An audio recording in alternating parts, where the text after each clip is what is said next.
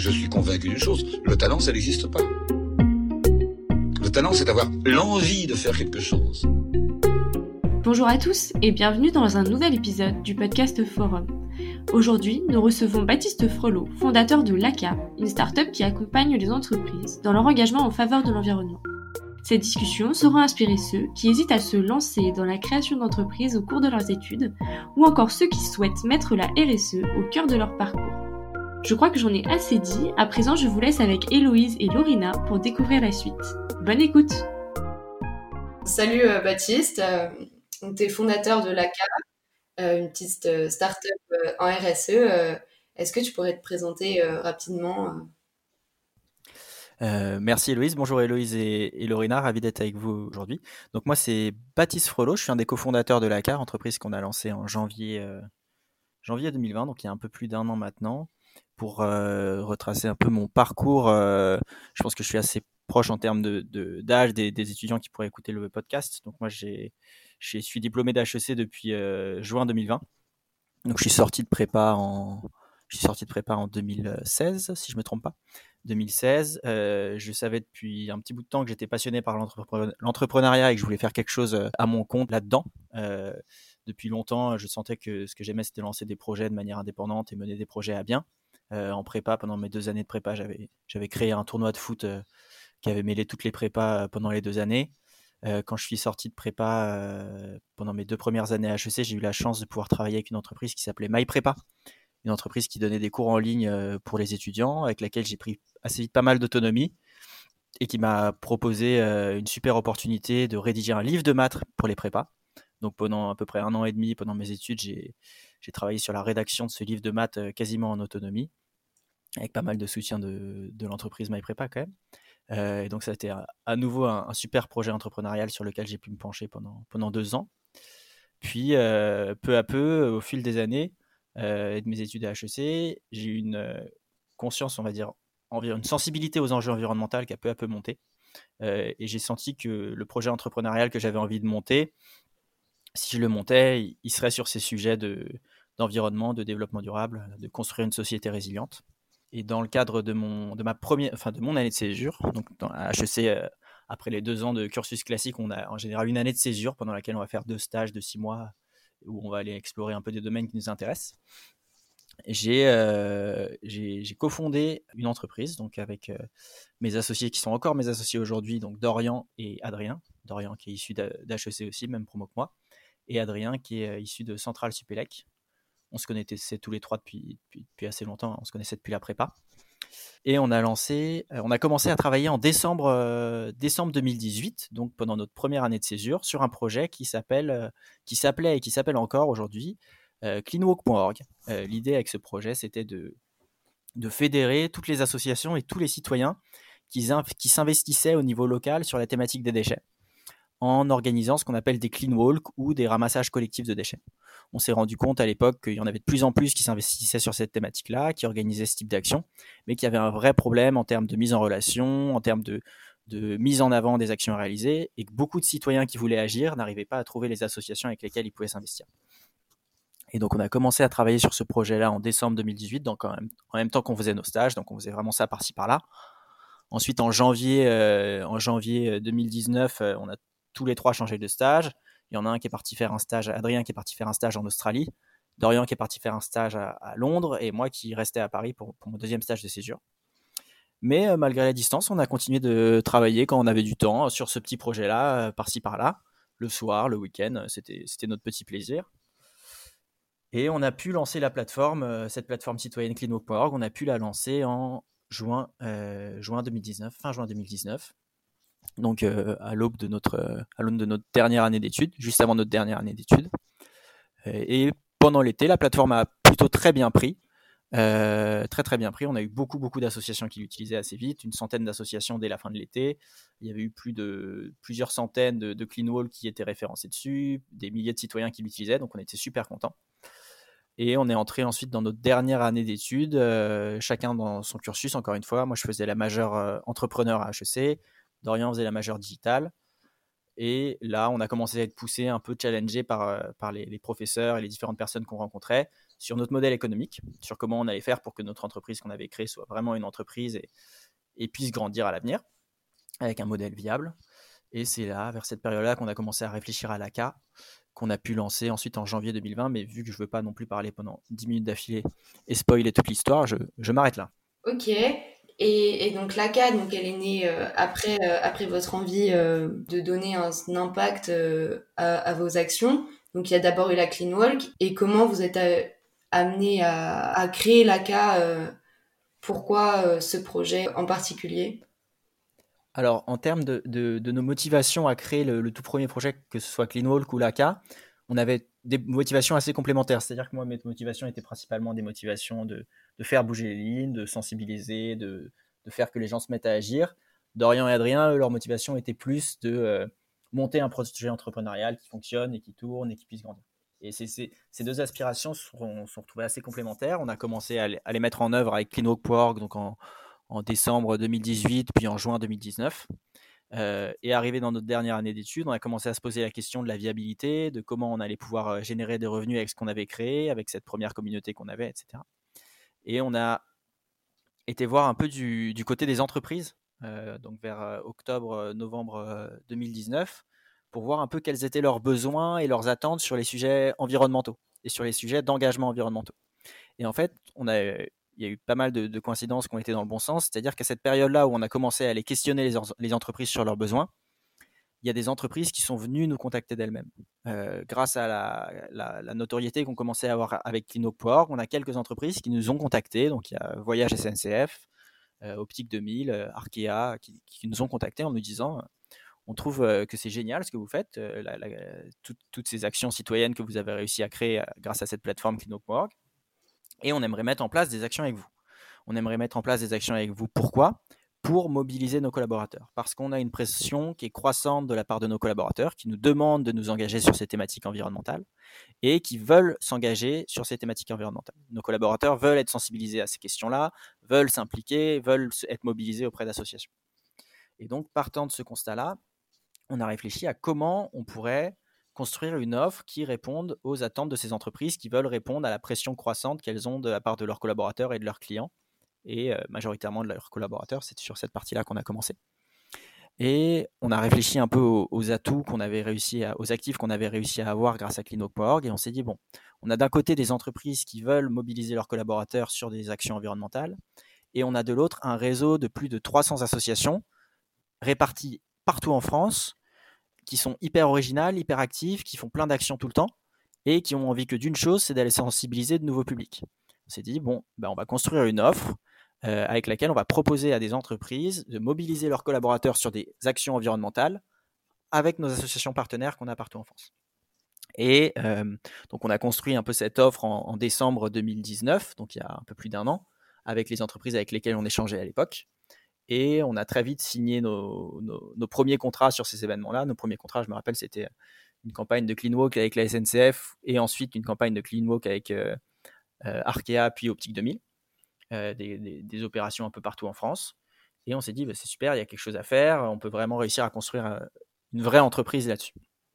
Et donc, en janvier 2020, on a changé le nom de l'entreprise, qui à l'époque était cleanwalk.org, qu'on a renommé en LACA, mais ça restait la même entreprise en soi. Euh, sachant que CleanWalk.org a continué d'exister et continue encore d'exister aujourd'hui. Hein. Si vous tapez CleanWalk.org sur Google, vous, vous trouverez. Euh, le site continue de fonctionner et tourne très très bien avec de nombreuses associations qui, l'utilisent. Et donc on a lancé l'ACA en, en janvier 2020. Euh, partant de ce constat-là, de ce besoin des entreprises et de notre motivation aussi d'aller faire changer les entreprises en interne. C'est-à-dire que pendant, pendant un an, on a agi auprès des citoyens en essayant de mobiliser les citoyens et de faire que les citoyens s'investissent davantage au niveau environnemental. Et peu à peu, on s'est aussi rendu compte qu'il y avait un acteur majeur qui devait s'impliquer sur ces sujets-là, c'était les entreprises, et que les entreprises avaient un réel pouvoir pour faire changer les choses. Donc c'était hyper important d'aller euh, d'aller agir aussi auprès d'elles. Ok, très intéressant, merci Baptiste. Euh, pour rebondir un petit peu sur ce que tu viens de dire, euh, surtout sur le, changement de nom et, la baptisation de l'ACA. Est-ce que tu peux nous dire d'où vient ce nom, d'où vient l'ACA, pourquoi, euh, la, signification que vous lui donnez un petit peu? Alors, euh, la signification est est plutôt assez simple. Euh, le mot LACA vient de Lacanal en fait, de l'école euh, du lycée Lacanal, parce qu'on est, on vient tous les trois, les trois fondateurs de Lacanal. Euh, Adrien et Dorian ont fait leurs études au lycée ensemble. Moi et Dorian, on était en prépa ensemble en ECS à Lacanal et Adrien était en prépa en scientifique à Lacanal. Donc on, on venait tous de là-bas. À l'époque, quand on a cherché un nom, on cherchait un nom qui soit facilement reconnaissable, qui soit facilement trouvable aussi sur Google et sur tous les moteurs de recherche. Et en réfléchissant, on s'est dit que bah, ce qui nous reliait tous, c'était ce, ce mot-là et que l'ambiance qu'on essaie aussi de créer au sein de notre entreprise, c'est une ambiance très, très amicale, très, très sympathique. Donc, on, trouvait que le, nom collait bien avec ce qu'on voulait faire de, notre entreprise. Et sinon, comment, euh, en tant qu'étudiant, euh, vous vous organisez pour être à la fois étudiant euh, et entrepreneur et pour être votre propre patron quand on quand on n'a jamais été vraiment salarié et qu'on rentre dans ce milieu comme ça un peu, enfin pas par hasard, mais qu'on rentre sans vraiment euh, avoir déjà travaillé puisque c'était votre premier stage de césure, Cleanwalk Alors, la première question, donc comment on s'organise quand on est étudiant entrepreneur? Je dirais que être étudiant et lancer une entreprise, c'est une chance. C'est vraiment une, chance. C'est peut-être même le meilleur moment pour lancer son entreprise, c'est quand, on est étudiant, parce que euh, on n'a aucune contrainte. Euh, on n'a pas aucune, mais on a moins de contraintes financières. on a beaucoup de temps pas forcément de pression. Quand on s'est lancé sur euh, CleanWalk.org, c'était il, il, y a deux ans, on était en césure, donc on avait notre stage à côté, on avait notre vie qui était quand même réglée. Ensuite, la dernière année qu'on a fait à HEC, on avait tout l'accompagnement que HEC nous, prodiguait pour notre, pour notre, pour notre projet. Euh, donc c'est vraiment une chance de faire ça en tant qu'entrepreneur, en plus en tant qu'étudiant. En plus, euh, ça apporte un gros avantage par rapport au parcours étudiant qu'on peut avoir classiquement, c'est qu'on apprend plein de choses qu'on n'aurait pas appris en allant juste au cours et en écoutant juste des apprentissages théoriques. L'apprentissage terrain, il est, énorme et tout ce qu'on fait au quotidien, toutes les erreurs qu'on va faire en tant qu'étudiant entrepreneur, elles nous apprennent beaucoup plus que tout ce qu'on aurait pu lire ou regarder sur des blogs ou, apprendre en, visionnant des vidéos. Donc ça, c'est vraiment une, vraie chance et plus une opportunité qu'une contrainte. Et ta deuxième question, j'ai un petit trou de mémoire, c'était oui, comment faire pour être son propre patron quand on n'a jamais été salarié? Bah, C'est pareil, on apprend, on apprend sur le tas. Je pense que ça permet en plus d'essayer de, réfléchir à, de nouvelles façons sans être influencé par le modèle classique qui est mis en place dans les entreprises, vu qu'on a justement assez peu travaillé dans des entreprises en fonction de nos expériences, donc on peut, peut vraiment faire en fonction de ce qui nous paraît le plus logique. Puis après, bah, on, apprend, on apprend sur le tas, hein, comme tout le monde. Euh, quand on fait nos premiers recrutements, bon, ben, on apprend, on voit ce qui marche, ce qui ne marche pas, les erreurs qu'on a pu faire, on ne les refait pas la prochaine fois. Euh, pareil pour le management, on voit ce qui s'adapte à notre équipe, ce qui s'adapte moins, ce qu'on a envie de faire aussi, parce que c'est ça aussi la chance d'être euh, d'être à son compte, c'est qu'on on peut faire de l'entreprise ce qu'on a envie d'en faire, à condition que ça, ça, fonctionne bien sûr, mais on peut décider de, de, de, construire le type d'entreprise qu'on a envie de construire, et ça, pour le coup, c'est une chance, et, et c'est vraiment pour les trois fondateurs, c'était vraiment un truc qui était vraiment important pour nous. Très bien, merci pour cette réponse Baptiste. Euh, pour rebondir un petit peu sur ce que tu as dit par rapport à, l'aide euh, fournie par HEC, euh, est-ce que tu peux nous en dire plus un petit peu par rapport à, leur soutien, à ce qu'ils vous ont apporté à l'école, mais aussi maintenant à l'expérience un peu plus incubateur que, que, vous avez avec la CAR alors à l'école, on a eu la chance d'être accompagné par euh, les différents programmes qu'on a, qu'on a suivis, que ce soit la majeure digitale euh, pour Dorian ou la majeure entrepreneur pour moi. Puis ensuite le, track euh, Launchpad qu'on a fait pendant le deuxième semestre de l'année dernière, qui est un track adapté pour toutes les personnes qui veulent lancer une entreprise. Où là, on a, qui est un track assez intense, on est accompagné par plein de personnes et plein de mentors différents. Et euh, toutes, ces choses-là nous ont aidé bien à, bien structurer notre projet, à bien réfléchir à comment construire quelque chose de viable, quelque chose euh, avec euh, un réel modèle économique derrière, une réelle vision. et derrière, on a, intégré a eu la chance d'intégrer l'incubateur HEC en, juillet 2020, 2020, 2020 c'est ça. donc assez tôt, en sortie d'école. Et là, l'incubateur nous a beaucoup, beaucoup aidé aussi. parce que l'incubateur HEC, c'est notamment un réseau, donc euh, situé à Station F, c'est notamment un réseau de, plusieurs dizaines euh, de mentors euh, spécialisés sur tous les sujets différents et qu'on peut solliciter à peu près n'importe quand. C'est-à-dire que dès qu'on a un sujet quelconque sur le marketing, le, le, business model, la stratégie, le, SEO, tout, tout et n'importe quoi, on peut regarder et se dire, OK, bah, dans l'annuaire des mentors de l'incubateur HEC, il y a telle personne qui est spécialiste de ce sujet, on peut la solliciter et euh, une heure après, on a un créneau qui est calé avec elle la semaine d'après pour échanger et, lui poser toutes nos questions. Et ça, c'est un vrai, vrai atout à, ce stade-là du projet où on avait vraiment besoin d'appui sur différents sujets très ponctuels en fait. Donc ça nous a vraiment aidé. Alors du coup, on va peut-être aborder les, difficultés, enfin les enjeux de, l'ACA et de, votre parcours. Actuellement, les écoles et les entreprises semblent de plus en plus prendre conscience de l'importance de la RSE, donc en mettant des cours de RSE ou en faisant des initiations avec la fresque du climat, par exemple. Qu'est-ce que tu, enfin, qu'est-ce que tu penses de cette euh, conscience par les écoles euh? Alors, avant de m'aventurer sur le sujet, je vous retourne la question à toutes les deux. Comment vous voyez, vu que vous êtes en école et que pour le coup, moi, j'y suis plus depuis, depuis, un an maintenant, comment vous voyez la chose au niveau de votre école? Est-ce que vous voyez que il y a eu, est-ce que vous ressentez que l'enseignement est assez, assez présent sur ce sujet-là? On sent qu'il y a une prise de conscience euh, des étudiants. Effectivement, on parle de plus en plus des, enjeux RSE, on a des associations qui travaillent spécifiquement sur ces problématiques-là pour, euh, pour éveiller les consciences, pour, euh, révéler un peu les, problèmes qu'il y a toujours actuellement. Après, est-ce que c'est assez euh, Peut-être pas encore. Moi, je trouve que personnellement, c'est vraiment un sujet qui me passionne et je trouve que, en tout cas, en première année, on n'en fait vraiment pas assez. Et nous, ce qu'on a fait, c'est des cours en autonomie. Et je trouve que l'accent est quand même pas assez mis dessus, euh, vu l'importance que ça devrait avoir. Ok. Bon, pour, euh, pour donner mon avis là-dessus, donc moi à l'époque, euh, il y avait quasiment rien, très peu de choses dessus. Et ma sensibilité aux enjeux environnementaux, elle est venue surtout par des recherches personnelles et des, lectures et du visionnage de différentes choses sur le sujet. je trouve que la tendance est quand même plutôt positive, avec des, mouvements comme le manifeste pour un réveil étudiant écologique qui ont permis de mettre en avant les lacunes sur ces sujets-là et d'essayer de pousser au fur et à mesure pour qu'il y ait de plus en plus, soient de plus en plus abordés. Donc il y a une tendance de fond qui est très positive, que ce soit au niveau des écoles ou des entreprises. On est bien sûr euh, pas du tout euh, arrivé au bout du chemin. Hein. la, route est, longue, très très longue même. Euh, il y, a tellement de choses à faire dans les années qui viennent et il y a une telle urgence à agir rapidement que qu'on peut se dire parfois que ça, risque d'être insupportable, mais, la tendance est là et c'est positif qu'elle soit là. Et après, il faut, que les différents maillons de la chaîne, que ce soit les étudiants, les professeurs, les écoles, les entreprises, s'investissent aussi dedans, chacun à leur échelle, pour contribuer à ce que ça aille encore plus vite. Et hum, par rapport à cette volonté d'aller un peu plus vite, euh, tu n'as pas l'impression qu'actuellement on, on, rencontre un peu plus de difficultés justement à soulever ses consciences dans une période où les esprits sont quand même essentiellement tournés vers les problématiques sanitaires liées à la pandémie actuelle?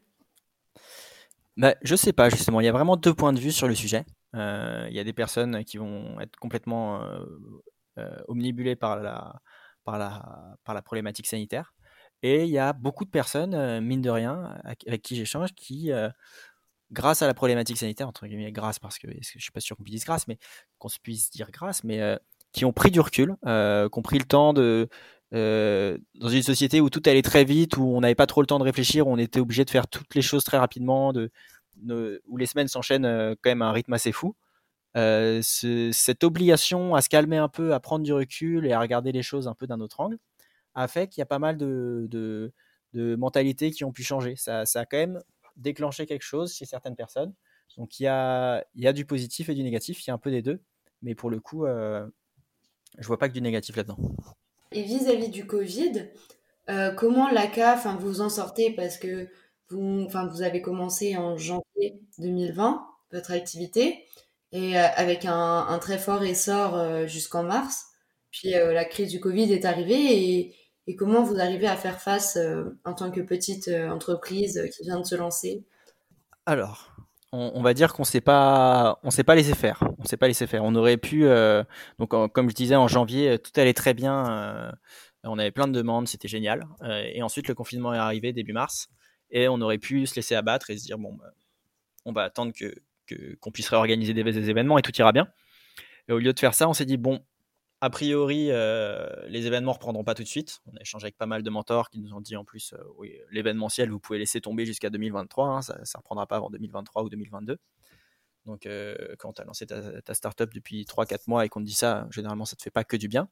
Mais ça nous a poussé à, à réfléchir et à se dire, OK, qu'est-ce qu'on pourrait faire de plus pour nos clients, pour les accompagner sur les mêmes problématiques que celles sur lesquelles on les accompagne, mais avec plus de valeur ajoutée et avec quelque chose qui soit moins euh, dépendant des aléas sanitaires et des aléas physiques, euh, de faire des événements physiques. Quoi. Parce qu'organiser des événements physiques, clairement, c'était pas la bonne option pour les, pour les deux années qui viennent si on voulait avoir quelque chose qui grandit et quelque chose de, pérenne. Et on a, euh, pendant l'été, on est allé échanger avec la plupart de nos clients pour comprendre davantage leurs problématiques sur les sujets RSE. Et parmi nos clients, il y avait, sur, il y avait beaucoup, beaucoup d'entreprises en réseau. Donc, quand je dis entreprises en réseau, c'est des entreprises qui ont un siège et des établissements répartis partout en France. Le meilleur exemple là-dessus, c'était notre client Optique 2000 euh, avec un siège et 1200 euh, opticiens Optique 2000 partout en France. en fait, en échangeant avec ces, clients-là, on s'est rendu compte qu'ils avaient tous une problématique qui revenait euh, la plupart du temps. C'est une problématique en termes de partage des actions RSE mises en place au niveau local. C'est-à-dire que, pour reprendre l'exemple d'Optique 2000, un Optique 2000, un magasin Optique 2000, il est très indépendant dans, les décisions, dans les décisions qu'il veut prendre. Et il y a de nombreux directeurs de magasins Optique 2000 qui mettent en place plein d'actions au niveau RSE, donc social et environnemental, à l'échelle locale. Un magasin Optique 2000 qui avait trouvé un partenaire pour euh, recycler ses verres de lunettes, un autre qui avait mis en place un système pour euh, récupérer l'eau issue de l'humidité de sa cave pour la réutiliser pour autre chose, un autre euh, qui faisait plein d'actions avec, en partenariat avec le Téléthon. Bref, des actions vraiment diverses et variées. Et quand on a 1200 magasins sur tout le territoire, on imagine la, la diversité des actions qu'il peut y avoir.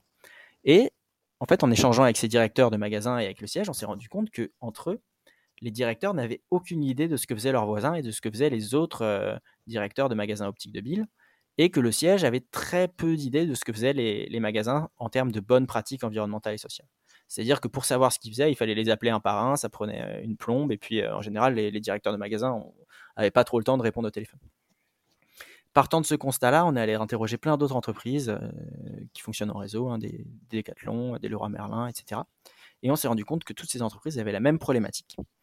Donc on a commencé à construire, euh, au cours de cet été, une plateforme euh, collaborative pour permettre, au sein d'une même entreprise en réseau, de mieux partager les bonnes pratiques environnementales et sociales mises en place à l'échelle locale et de mieux les faire remonter au niveau du siège. Donc l'idée, c'est de mieux les partager au niveau euh, horizontale, que entre eux, les établissements soient mieux au courant de ce qui se fait à côté et puissent facilement le mettre en place aussi à leur échelle, et que le siège puisse mieux monitorer tout ce qui se fait à l'échelle nationale pour donner les grandes lignes de la stratégie RSE. Cette plateforme, on a, eu la chance d'avoir très vite un, client intéressé pour la co-construire avec nous. Euh, ce client, c'est Carmila. Carmila, c'est en gros les, une filiale de Carrefour et c'est le, l'entreprise qui gère tous les, centres commerciaux dans lesquels il y a des hypermarchés Carrefour. C'est un réseau de 120 centres commerciaux euh, en France et 200 si on compte l'Espagne et l'Italie. Et ils nous ont très vite dit, bah, nous, c'est notre grosse problématique du moment et on veut construire, euh, on veut co-construire cette plateforme avec, vous. Donc le fait co-construire cette plateforme avec eux, ça nous a vraiment déjà mis une, deadline. On devait la sortir en euh, début 2021, donc on était vraiment un peu dans l'urgence. Et ça nous a aidé à avoir des retours terrain de la part de directeurs de centres commerciaux, de la part du siège, pour construire quelque chose qui leur soit euh, vraiment le plus utile possible. Et donc en fait, le Covid, plutôt que d'avoir été un frein pour nous, ça a été un frein pendant les premiers mois et ça s'est finalement tourné pour être un, gros coup d'accélérateur parce que si on n'avait pas eu le Covid, on serait resté donc uniquement sur notre partie événementielle au début on se serait sans doute peut-être un peu reposé sur nos lauriers, vu que tout fonctionnait très bien, sans trop de soucis, ça aurait été plutôt tranquille. Et là, cet été, on a été obligé de réfléchir à autre chose, de réfléchir à, adapter notre offre. Et on a construit quelque chose qui est aujourd'hui beaucoup plus robuste que ce qu'on faisait à l'époque, où on a un modèle euh, SaaS, euh, Software as a Service, qui nous permet d'avoir des revenus récurrents, euh, donc beaucoup plus viable au niveau économique, enfin beaucoup plus sécure, on va dire. Donc aujourd'hui, enfin avec du recul, je pense qu'à l'époque on n'aurait pas dit pareil, mais avec du recul aujourd'hui, on, peut dire que le Covid nous a plutôt bougé les fesses qu'autre chose. Donc c'est plutôt une bonne chose. D'accord, c'est intéressant. C'est pas forcément ce qu'on entend tous les jours, donc c'est plutôt positif. Euh, pour continuer un peu sur cette lancée, comme vous avez quand même changé pas mal votre vision des choses chez LACA et votre façon d'aborder les problématiques, est-ce que tu considères que vous avez aussi changé les objectifs que vous aviez initialement? Est-ce que vous les avez euh, modifiés, décalés? Si oui, euh, quels sont les objectifs aujourd'hui, court, moyen, long terme pour l'ACA alors, on a différents objectifs. On va dire qu'on a deux gros objectifs. Le premier, qui est un objectif plus entrepreneurial, qui est de, de faire grandir l'entreprise et de réussir à faire une entreprise qui, qui, qui, grandissent dans les années à venir, qui puissent recruter, que dans, dans, dans 2-3 ans, on soit plus 5 collaborateurs, mais on soit 20, 30, 40 collaborateurs. On ait réussi à, à monter quelque chose de plus grand.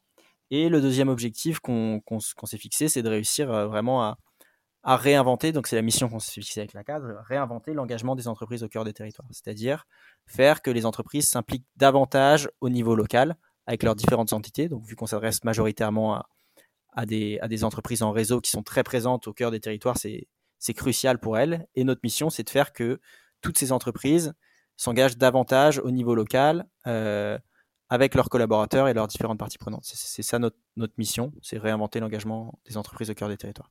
Donc notre, objectif à, à 5-10 ans, c'est de, faire grandir notre, entreprise autour de ça. Je dirais pas qu'on a d'objectifs précis, on n'est pas trop du genre à avoir des objectifs précis, du genre, euh, ah tiens, dans 5 ans, on sera 100 et on aura 400 entreprises clientes.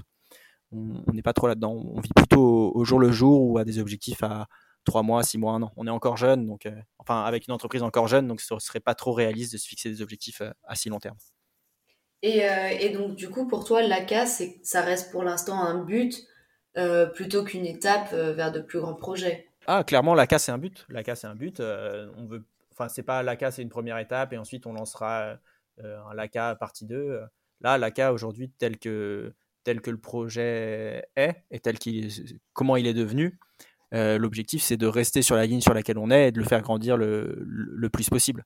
Euh, disons que cleanwalk.org à l'époque, c'était plutôt une étape euh, parce qu'on savait que avec uniquement cleanwalk.org, on ne pourrait pas faire quelque chose qui, avec lequel on pourrait en vivre et qu'on pourrait faire grandir. Mais aujourd'hui, l'ACA tel que tel que c'est, avec la plateforme qu'on a construit, les, les, clients, les premiers clients qu'on a, on le voit vraiment comme un but. Et le but, c'est dans les, dans les années qui viennent de le faire grandir autant que possible. Et par rapport à, ce but et, à cette volonté de, faire grandir l'ACA euh, autant que possible, est-ce que tu estimes que tes collaborateurs et toi, il y a un peu plus de difficultés à, à asseoir votre légitimité par rapport à vos clients euh, à cause de, votre jeune âge? Est-ce que, est que l'âge, il peut être synonyme de, plus de difficultés ou pas du tout? Euh, non, non, non. Honnêtement, ça n'a jamais été le cas. Ça n'a jamais été le cas. on ne nous a jamais posé de question d'âge. Comme dirait Kylian Mbappé, tu me parles pas d'âge. Euh, on n'a on jamais eu de, problème là-dessus. Euh, non, jamais, jamais. les, questions qu'on a généralement et que je pense qu'ils sont inhérentes à toute startup, c'est euh, quand, quand, on essaie de signer un premier client, c'est vous avez fait des actions avec qui avant? Qui sont vos anciens clients? Et là, bah, faut, au tout début, quand tu as zéro client, c'est jamais facile de dire ah, bah, j'ai zéro client.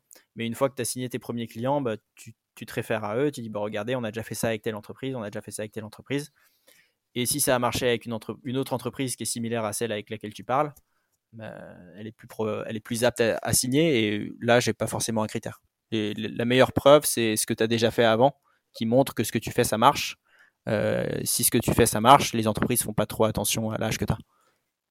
Et euh, est-ce que tu as l'impression que euh, c'est face à des interlocuteurs plus jeunes qui seront plus réceptifs face aux enjeux de la RSE euh, ou, que maintenant la RSE c'est vraiment devenu euh, un enjeu qui concerne tout le monde et dont tout le monde a conscience? Alors, euh, qui concerne tout le monde, non, non, non, ça concerne pas du tout tout le monde et quand on fait différentes actions avec les entreprises, on se rend compte souvent qu'il y, a toujours des personnes qui connaissent très peu de choses sur le sujet. mais je vois pas de, je vois pas forcément de distinction d'âge, on va dire. Il y a des gens de 20 ans qui n'y connaissent rien sur le sujet, comme il y a des gens de 60 ans qui n'y connaissent rien sur le sujet. Et euh, la sensibilité va pas forcément être liée à l'âge euh, euh, pour les personnes avec lesquelles on va échanger. Après, nous, on échange quand même souvent avec des personnes qui travaillent en RSE. les personnes qu'on cible dans les entreprises, c'est surtout des personnes qui travaillent en RSE. Donc, c'est des personnes qui ont un minimum de bagage sur le sujet, qui est plus ou moins avancé en fonction des entreprises. Mais globalement, elles, ont tout un, un, certain bagage sur le sujet. Donc, il a pas, on n'a pas, Enfin, on voit pas d'impact de l'âge là-dessus, quoi. Alors, euh, quel, est l'impact? D'où vient euh, cette euh, non-sensibilité ou cette sensibilité justement à la RSE selon toi? Il suffit. Moi, j'ai tendance à dire qu'il suffit d'un déclic. Il suffit d'un déclic et d'avoir d'avoir d'avoir compris quelque chose un jour, d'avoir quelque chose où on s'est dit ah ça, je l'avais pas perçu et, là, je le perçois autrement. Pour donner un exemple tout simple, euh, c'est ce qu'on faisait à l'époque, surtout avec nos événements. nos événements, le, ce qu'on disait, c'est que nos événements, ils vont générer un déclic chez les personnes avec lesquelles on va les organiser. On a eu la chance de pouvoir en organiser quelques-uns encore la semaine dernière. non, pas la semaine dernière, il y a, deux semaines, pour une entreprise, des ateliers d'initiation à la permaculture. Et quand on mesure l'impact que ça a eu sur les collaborateurs à travers des petits questionnaires de satisfaction, on voit que les collaborateurs, pour ceux qui n'étaient pas sensibles à ces sujets-là, disent tous qu'ils ont eu un, déclic, que faire ces actions-là, ça a généré un déclic chez eux, que échanger avec les associations qui s'y connaissaient un peu plus sur le sujet, ça leur a fait prendre conscience de plein de choses, qui se sont dit ah ok j'avais pas compris ça, j'avais pas compris l'urgence de telle chose, etc. Par exemple, euh, pour donner un exemple tout simple, mais c'est l'exemple que je donne le, plus souvent, euh, il, y a, deux ans et demi, on a organisé une de nos toutes premières Clean Walk euh, avec cleanwalk.org, donc c'était vraiment le, début du projet, à Montmartre, avec une soixantaine de personnes. On était une soixantaine de personnes à, ramasser euh, les déchets devant Montmartre, donc euh, rien de plus rien de plus sexy. Euh, et il y a une personne de 70 ans qui est, qui est venue me voir en me disant "Écoutez, je suis impressionné par ce que vous faites. je vous vois ramasser les mégots par terre depuis tout à l'heure. Moi, je suis fumeur depuis toujours. J'ai toujours jeté mes mégots par terre." Mais vous voir ramasser les mégots, ça m'a vraiment fait prendre conscience de certaines choses. Je peux vous garantir que je jetterai plus jamais un mégot par terre. Et donc, tout est une histoire de déclic. Et le déclic sera pas. Euh, enfin, ce qui va générer le déclic n'est pas le même chez toutes les personnes. Chacun a sa une sensibilité différente, donc chacun aura un déclic qui viendra d'une manière ou d'une autre. Moi, j'ai souvent tendance à dire que la meilleure manière de faire un déclic, c'est de montrer l'exemple et d'être positif et d'être optimiste, de montrer que le changement, c'est pas quelque chose de négatif, c'est vraiment quelque chose qui, où on y gagne, on gagne à changer, on est plus heureux, on est plus. Enfin bref. Mais euh, chacun a sa sensibilité. Donc euh, après, euh, c'est très variable. Voilà. Et toi, ça a été quoi ton déclic? Euh, je saurais pas dire. Je saurais pas dire. J'y réfléchis pas mal. mon déclic, je pense qu'il est venu depuis. je, ne saurais même pas trop dire à peu près quand. Deux, trois ans. à force de, lire et de voir des choses sur le sujet. Mon premier déclic, il a été sur la thématique des déchets. Euh, en regardant différents reportages sur cette thématique-là où je me suis dit bon c'est pas possible qu'est-ce qu'on j'avais lu un livre qui était très intéressant aussi euh, là-dessus euh, Homo detritus qui expliquait la, société du déchet la société dans laquelle on vivait et avec l'esprit très très mathématique très rationnel que j'ai je, me suis dit mais comment c'est logique comment c'est possible qu'on ait construit un truc comme ça qui soit pas du tout résilient et qui à très court terme fonce clairement dans le panneau et puis après, en creusant sur, euh, sur les différents autres sujets environnementaux, vu qu'il n'y a pas que la thématique déchets, sur la thématique environnementale, il y a la thématique climat, il y a la thématique biodiversité, il y a un, milliard de choses qui sont plus ou moins reliées. Je me suis rendu compte que bah, cette problématique qu'on retrouvait sur, la, sur, les, sur les déchets se retrouvait sur toutes les, les problématiques, en fait, sur toutes les thématiques, et qu'il n'y avait absolument aucune vision long terme qui était, qui était tenue sur ces, ces problématiques-là, euh, au niveau gouvernemental, au niveau des entreprises, etc. Et que c'était euh, complètement irrationnel. Euh, enfin, le modèle dans lequel on vivait euh, était complètement irrationnel en termes de logique. Qu'on a construit un, modèle qui à, court terme, enfin à long terme, n'est sûrement pas viable. Et même à court terme, on se rend de plus en plus compte que bah, dans les quelques années qui viennent, vont se poser les problèmes de, ressources, les problèmes de changement climatique, etc. Et je trouvais ça aberrant que qu'on fasse rien là-dessus. Donc je me suis dit bon bah il faut que je me lance euh, le plus vite possible dessus. Quoi. Et est-ce que te lancer le plus vite possible dessus, ça pourrait aussi vouloir dire euh, construire euh, quelque chose en collaboration avec les écoles pour sensibiliser le plus tôt possible? Alors, on, on, y a, on, nous a souvent posé la question, à savoir est-ce que l'ACA, vous travaillez beaucoup avec les entreprises, vous seriez intéressé pour travailler avec les écoles? On va dire qu'on ne peut pas courir, on peut pas courir de tous les côtés. et ça, c'est un des gros conseil qu'on peut donner euh, aux entrepreneurs qui se lancent, c'est de se lancer dans une direction et de rester dans cette direction-là. Là, aujourd'hui, on est une équipe de 5. Euh, si on voulait faire à la fois les entreprises et les écoles, s'adresser à la fois aux entreprises et aux écoles, on ne pourrait pas. C'est deux, clients, deux types de, clients qui seraient complètement différents, avec des attentes complètement différentes, avec des modes de fonctionnement complètement différents, avec des, des modes de paiement complètement différents. Nous, aujourd'hui, on commence à comprendre enfin bien comment fonctionnent les entreprises et quelles sont leurs attentes. Si on devait se lancer à côté sur comment fonctionnent les écoles et quelles sont leurs attentes, ce serait quelque chose de complètement autre. Et puis, j'ai envie de dire, chacun, chacun, son, chacun son métier. Pour l'instant, nous, on est sur les écoles, sur les entreprises. Euh, mais euh, il y a plein de, personnes qui font des trucs euh, géniaux avec les écoles. Je sais notamment que les équipes du, du, manifeste pour un réveil étudiant écologique font pas mal de pression auprès des écoles pour qu'elles changent peu à peu leur programme et s'adaptent. Euh, donc euh, voilà. chacun, chacun, son, chacun son cheval, on va dire. Et donc, euh, ah, quel autre conseil, euh, à part de ne pas courir plusieurs lièvres à la fois, tu pourrais donner euh, à des étudiants qui souhaitent aussi se lancer dans une expérience entrepreneuriale dès la sortie de leur école ou même pendant leur école? Alors, je ne sais pas si je suis le mieux placé pour, pour, pour donner des conseils. Hein. J'ai quand même pas non plus énormément d'expérience. Mais le conseil qui me vient en tête, ce serait de se lancer, tout simplement. Euh, de pas avoir peur et de pas et de pas rester sur l'idée, de vraiment se lancer sur euh, ok, euh, on a une idée, bah, on essaie de le faire et on voit si ça marche. Et nous, c'est ce qu'on a fait. On, on, on avait l'idée de cleanwalk.org, on s'est dit bon bah soit on reste cinq mois à étudier les citoyens, à poser des questions, à faire des sondages pour voir si ça marche, ça marche pas, ils veulent, ils veulent pas. Soit on lance quelque chose et puis on verra bien. Et on a lancé, on a vu que ça marchait. Ensuite, on a vu qu'il y avait des petites problématiques quand même au niveau business model, que ça allait pas tourner rond. Euh, donc on s'est dit bon bah, on va tenter autre chose. On a tenté euh, la partie entreprise, on a vu que ça a marché, euh, on a continué.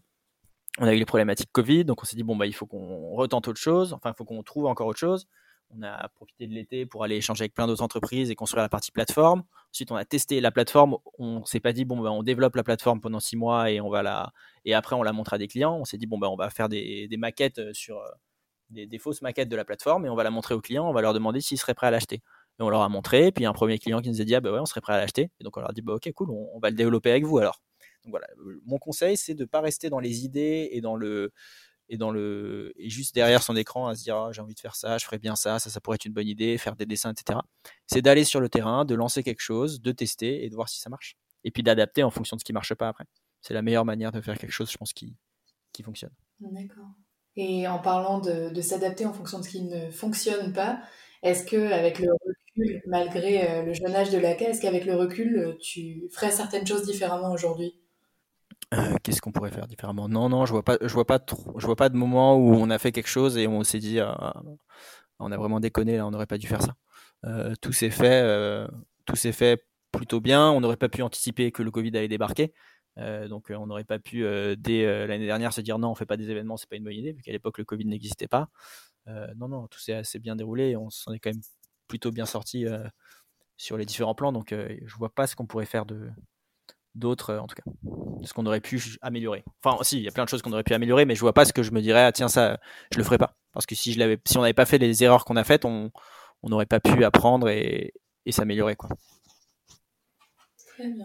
Bah, merci beaucoup, Baptiste, pour ce parcours très inspirant et qui nous montre que le Covid peut parfois être une plateforme de lancement euh, idéal euh, de son entreprise. Merci beaucoup en tout cas et bonne continuation. Merci beaucoup Héloïse et Lorina. Et puis euh, si des étudiants de, l'EM ou autres qui écouteraient ce podcast sont intéressés pour rejoindre l'ACA pour un stage ou autre, n'hésitez pas à, envoyer votre candidature. Même s'il n'y a pas d'offre en cours, faire une candidature spontanée. Ce sera toujours un plaisir pour échanger et voir s'il y a un poste disponible pour vous. Bonne journée, à bientôt. Merci pour votre écoute. J'espère que cet épisode vous a plu. Si c'est le cas, n'hésitez pas à le partager autour de vous et à nous rejoindre sur les réseaux sociaux. Nous, on se retrouve très bientôt pour de nouveaux épisodes. À bientôt!